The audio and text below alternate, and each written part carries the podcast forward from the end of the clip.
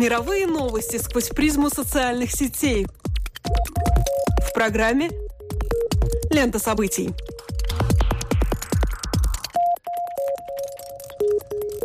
Добрый день, дорогие друзья! Меня зовут Алексей Гусев. А меня Роман Шмелев, и это первый выпуск дайджест онлайн новостей «Лента событий». Здесь мы бросаем наш субъективный взгляд на темы, личности и высказывания, обсуждаемые в мировой сети на этой неделе. Социальные сети, Facebook, Twitter, главные и интересные тренды. Обо всем этом в течение следующих 15 минут. Ведущий тег в Твиттере за эту неделю по обе стороны Атлантики – Газа, а также атака на сектор Газа и бомбежки. Нетрудно догадаться, что микроблогеры обсуждают начавшуюся 7 июля военную операцию Израиля под названием «Нерушимая скала».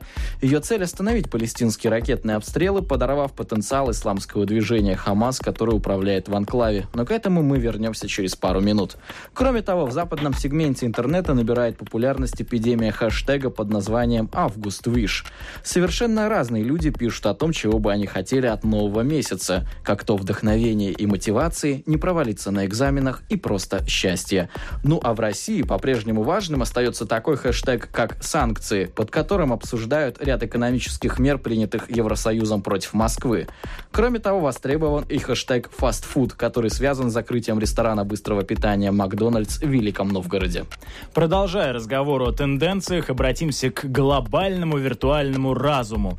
Google нам сообщает о том, что среди мировых запросов за прошедшую неделю пользователями сети интернет, проявившими наибольшую заинтересованность в поиске информации о событиях, происходящих на Ближнем Востоке, стали жители Канады, США и Австралии.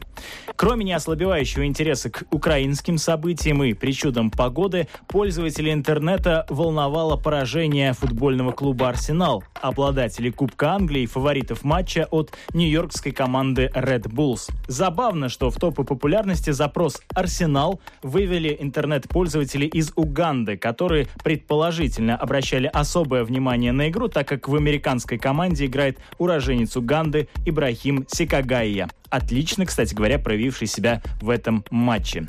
В позиции так называемых всеобщих интересов Google отмечает конструктор Lego, космическую сагу Star Wars, Lego Star Wars, Lego Games, Batman, Lego. Кажется, вы уже догадались, какой подарок приготовить своему собственному чаду. А теперь остановимся на некоторых особо обсуждаемых на этой неделе событиях в сети более подробно. Хэштег недели. Минувшая неделя прошла под хэштегом «Газа и Израиль». События на Ближнем Востоке вызвали мощную реакцию со стороны пользователей микроблога Twitter. Напомню, что в начале июля обострилась ситуация в секторе Газа. Израильтяне и палестинцы сначала обменялись серией бомбардировок, а затем 17 июля Израиль начал сухопутную операцию в секторе. Цель, декларируемая израильским правительством, заключается в уничтожении тоннелей между сектором Газа и Египтом. Со времени начала начала военных действий израильская армия понесла урон более полусотни солдат, а жертвами среди арабского населения стали более полутора тысяч человек. Большинство высказываний в социальных сетях выдают значительное эмоциональное напряжение по вопросу оценки событий, происходящих на Ближнем Востоке. Но если попытаться как-то проанализировать эти высказывания в интернете, опустив, разумеется, эмоциональную составляющую, то можно обнаружить, что дискуссия ведется по нескольким векторам. Во-первых, полемика вокруг статуса сектора Газа. Считать ли эту территорию оккупированной в 1948 году 20 века, а соответственно, можно ли квалифицировать действия арабских сепаратистов как вооружение вооруженную борьбу за свободу или все-таки как терроризм. Еще один вопрос, ставший предметом жаркой полемики, являются ли действия израильской армии правомерными, так как заявлены они как борьба с террористической угрозой со стороны группировки Хамас, и по заявлениям премьер-министра Израиля Нетаньяху будут продолжаться до полной ликвидации этой террористической угрозы. Однако известие о большом количестве жертв приводит многих пользователей микроблога Twitter к оценке действий израильской армии как варварских. По обоим вопросам мнения пользователей Твиттера закономерно разделились, и на этом примере мы можем наблюдать увлекательнейшее противостояние двух риторик и входящих в них понятийных словарей. Может ли террор быть методом борьбы за свободу? Является ли наличие регулярной армии, подчиняющейся командованию, критерием цивилизованности действий правительства. Ключевые оппозиции понятий в данном случае – мирное население и террористы, свобода или безопасность, военные преступления или борьба с терроризмом. После такого исчерпывающего анализа хотелось бы все-таки поговорить об упущенной эмоциональной составляющей. У всего интернета на устах сейчас имя 16-летней палестинки Фарах Бакер, которая живет в секторе Газа и использует Твиттер, чтобы документально засвидетельствовать, как рвутся бомбы под ее домом. Девушка находилась дома вместе с родителями, когда начались бомбежки. В итоге она провела всю ночь, отправляя сообщения о раздающихся у ее порога взрывах. Она постила не только текстовые сообщения, но также фотографии фотографии, аудио и видеозаписи. Ее сообщения не снабжены тегами, фиксирующими местоположение отправителя, поэтому некоторые пользователи высказывают сомнения в подлинности аккаунта и предполагают, что подросток просто хочет собрать больше подписчиков. Другие же, наоборот, просят, чтобы она не прекращала писать. Кто-то уже успел назвать палестинскую девушку Анной Франк сектора Газа. Фарах ведет свои записи уже в течение трех недель с начала израильской операции. В одном из ее твитов написано «Это происходит в моем районе. Я не могу перестать плакать. Я могу умереть сегодня». Впоследствии это сообщение зашерили более 10 тысяч пользователей социальной сети. В другом твите говорится следующее «Мне 16 лет, и я застала три войны, но это является худшей». Читатели в Твиттер присылают ей сообщения со словами поддержки на вопрос «Почему же она все еще находится в своем доме, Фарах обмолвилась, что не может уйти. Примечательно, что девушка не скрывает своей поддержки движению Хамас. Вне зависимости от достоверности информации, публикуемой в Твиттере подростка, он становится все популярнее и популярнее, и сейчас у него уже 30 тысяч подписчиков. Мы в любом случае желаем юному микроблогеру здоровья и благополучия и надеемся на скорое завершение конфликта. И еще хотелось бы добавить, что мы с вами становимся свидетелями того, как социальные сети продолжают свое утверждение в качестве ресурсов, формирующих общественное мнение и историческую хронику, а не только способом развлечения. Цифра недели. 59%. Именно такова доля удовлетворенных запросов на удаление материалов из Твиттера от Роспотребнадзора, структурой, следящей за порядком в российском интернете. Примечательно, что это самый высокий процент среди всех стран, которые требовали от сети микроблогов удалить ту или иную информацию. Обо всем этом можно прочесть в опубликованном вчера самим Твиттером отчете о просьбах на удаление за первую половину этого года. В то же время такие страны, как Франция и Турция, значительно опережают Россию по количеству запросов на удаление информации, но Твиттер удовлетворил только порядка 30% их просьб. Так что перед нами складывается довольно нетривиальная картина. Сеть микроблогов считает гораздо более обоснованными просьбы удалить ту или иную информацию, озвучиваемой Россией, страной, как многие думают, с авторитарным стилем правления и подавляющей свободу слова. Вместе с тем, одна из старейших демократий, Франция, гораздо хуже обосновывает желание избавиться от вредоносной, по ее мнению, информации из сети микроблогов. Вообще, цензура в Твиттере – это далеко не новость. И самые различные страны так или иначе неоднократно пытались убрать некоторые посты и аккаунты оттуда. В Китае, более того, Твиттер вообще запрещен, но многие жители Поднебесной все равно обходят запрет и умудряются им пользоваться. Но в 2010 году гражданскую активисту Чен Джаньпинь приговорили к году в трудовом лагере за то, что она ретвитнула сообщение с предложением к людям, бойкотирующим японские продукты, атаковать японский стенд на Шанхайском Экспо 2010. Сам же автор твита утверждает, что это было просто сатирическое высказывание. В свое время премьер-министр Британии Дэвид Кэмерон грозился закрыть Твиттер во время погрома в Соединенном Королевстве в 2011 году, но обещание так и не выполнил. 19 мая 2014 года Твиттер заблокировал ряд проукраинских политических аккаунтов в России. Незадолго до этого российские власти пригрозили полностью запретить сервис в своей стране, если он не удалит блоги, которые нарушают ее законы.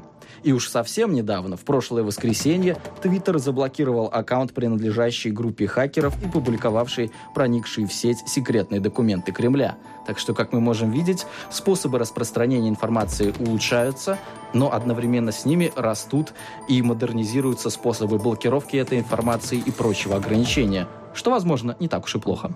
Ну вот вслед за историей этого вопроса хочется отметить, что мы с вами вновь натыкаемся на конфликт ценностей. Свобода слова входит в противоречие с нравственными ценностями, воплощающимися в воспитании подрастающего поколения и заботе о чистоте интернета или заботе даже о национальной безопасности. Очарование недели. По-моему, сейчас трудно найти человека, который еще не посмотрел ролик, в котором звезда телесериала «Секретные материалы» Дэвид Духовны рекламирует российское пиво. Попутно в ролике голливудский актер с русскими корнями размышляет о том, что с ним было бы, если бы он вырос в СССР. Духовный видит себя космонавтом, хоккеистом, балетмейстером, поет песню группы «Машина времени», «Поворот», читает стихотворение из фильма «Брат 2», «Я узнал, что у меня есть огромная семья». В финале ролика актер резюмирует «Вам есть чем гордиться». В общем, нам всем было чем очароваться. Кстати говоря, забавный факт. В апреле этого года в своем твиттере Духовный написал буквально следующее. Я всегда считал себя русским, но теперь понял, что всю жизнь был украинцем. Никогда не поздно что-то изменить. Но украинские корни не помешали пробуждению российского патриотизма. Именно эта патриотическая тема, замешанная на славном советском прошлом, не могла не найти отклика в сердцах пользователей Рунета. Впрочем, весь пафосный посыл и патетика оказались слегка подмощены навязчивой демонстрацией бренда алкогольного напитка в конце ролика. Стоит ли говорить, что в итоге мнения разделились? Далее я буду больше говорить цитатами, чем от себя. Вот наиболее популярный комментарий под роликом на сайте edmi.ru. Сразу же сердце дрогнуло. Музыкальная вариация на тему звезды по имени Солнце, брат, балет, космос. Новый поворот показалось, что Дэвид больше меня любит Россию. Но бутылкой пива стукнула в конце ролика по голове. Все-таки духовный больше любит деньги. А своей страной я и так горжусь. Правда, есть и те, кто по достоинству смогли оценить а, порыв американского а, киноактера. Цитирую. «Странный непредсказуемый русский народ. Иностранец плохо отозвался о России. Вот негодяй, как про нашу страну так посмел выражаться. Если хорошо сказал, пусть даже и за деньги. Тоже не то. Да уж лучше за деньги, чем совсем никак. Все лучше будет, тем более в контексте последних мировых событий. И что, что пиво? Как будто для немца это прозвучит с издевкой, если ему показать бокал пива и сказать «вам есть чем гордиться».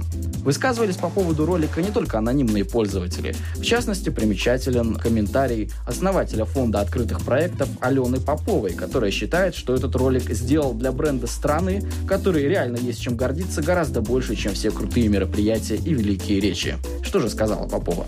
Я вот, например, от всего происходящего сейчас постоянно думаю, что мы всегда гордимся прошлым, потому что настоящее ужасает. От кризиса до войны, от родителей, которые борются за жизнь детей своих больных раком, до детей, которые сейчас растут в обстановке постоянной жести, работает две истины. Нам про это должен сказать кто-то со стороны.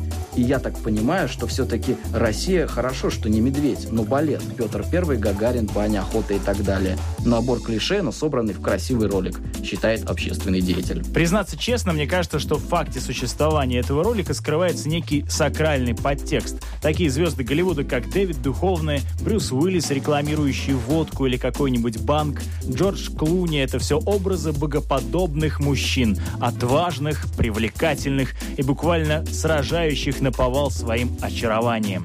Понятно, что реклама вообще играет на желании людей быть очарованными, но вот здесь мы видим нисхождение этих богов, которые, как оказывается, понимают и будто бы даже исповедуют ценности аудитории, на которую направлен ролик. Кстати, из приведенных цитат пользователей можно сделать вывод о том, что дискуссия о формировании набора культурных ценностей и их кодированию продолжается в российском обществе. Но и в условиях существующего контекста понятна вовлеченность в обсуждение этого ролика. Формируется некий миф о глобальном Global Russian, который впитывает в себя все вышеупомянутые клише.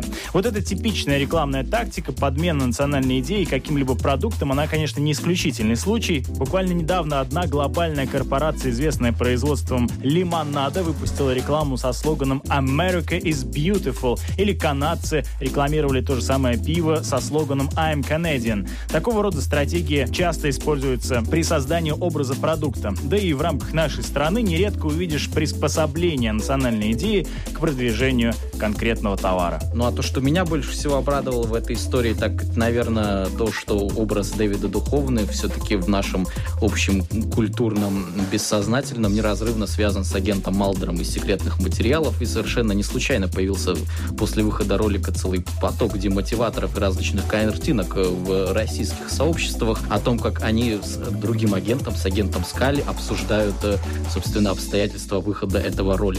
Можно вспомнить хотя бы одну из таких картинок, где агент Малдер обнимает агента Скали и говорит ей «Скали, я наконец-то снялся в российском фильме». А Немо отвечает «Это всего лишь реклама пива, дурачок». По последним данным, в топе 10 социальных сетей во всем мире на восьмой строчке закрепилась русскоязычная сеть ВКонтакте. Ну а топ-3 остается незыблемым. Третья – это деловая социальная сеть LinkedIn, второй сервис микроблогов Twitter, ну а первый с более чем 900 миллионами уникальных пользователей, знакомый нам всем Facebook. Подписывайтесь на сообщество программы «Лента событий» в Фейсбуке, чтобы следить за нашими обновлениями. Ищите нашу программу также на сайте Латвийского радио 4 lr4.lv. С вами были Алексей Гусев и Роман Шмелев. До новых встреч по ту сторону сетевого кабеля, друзья.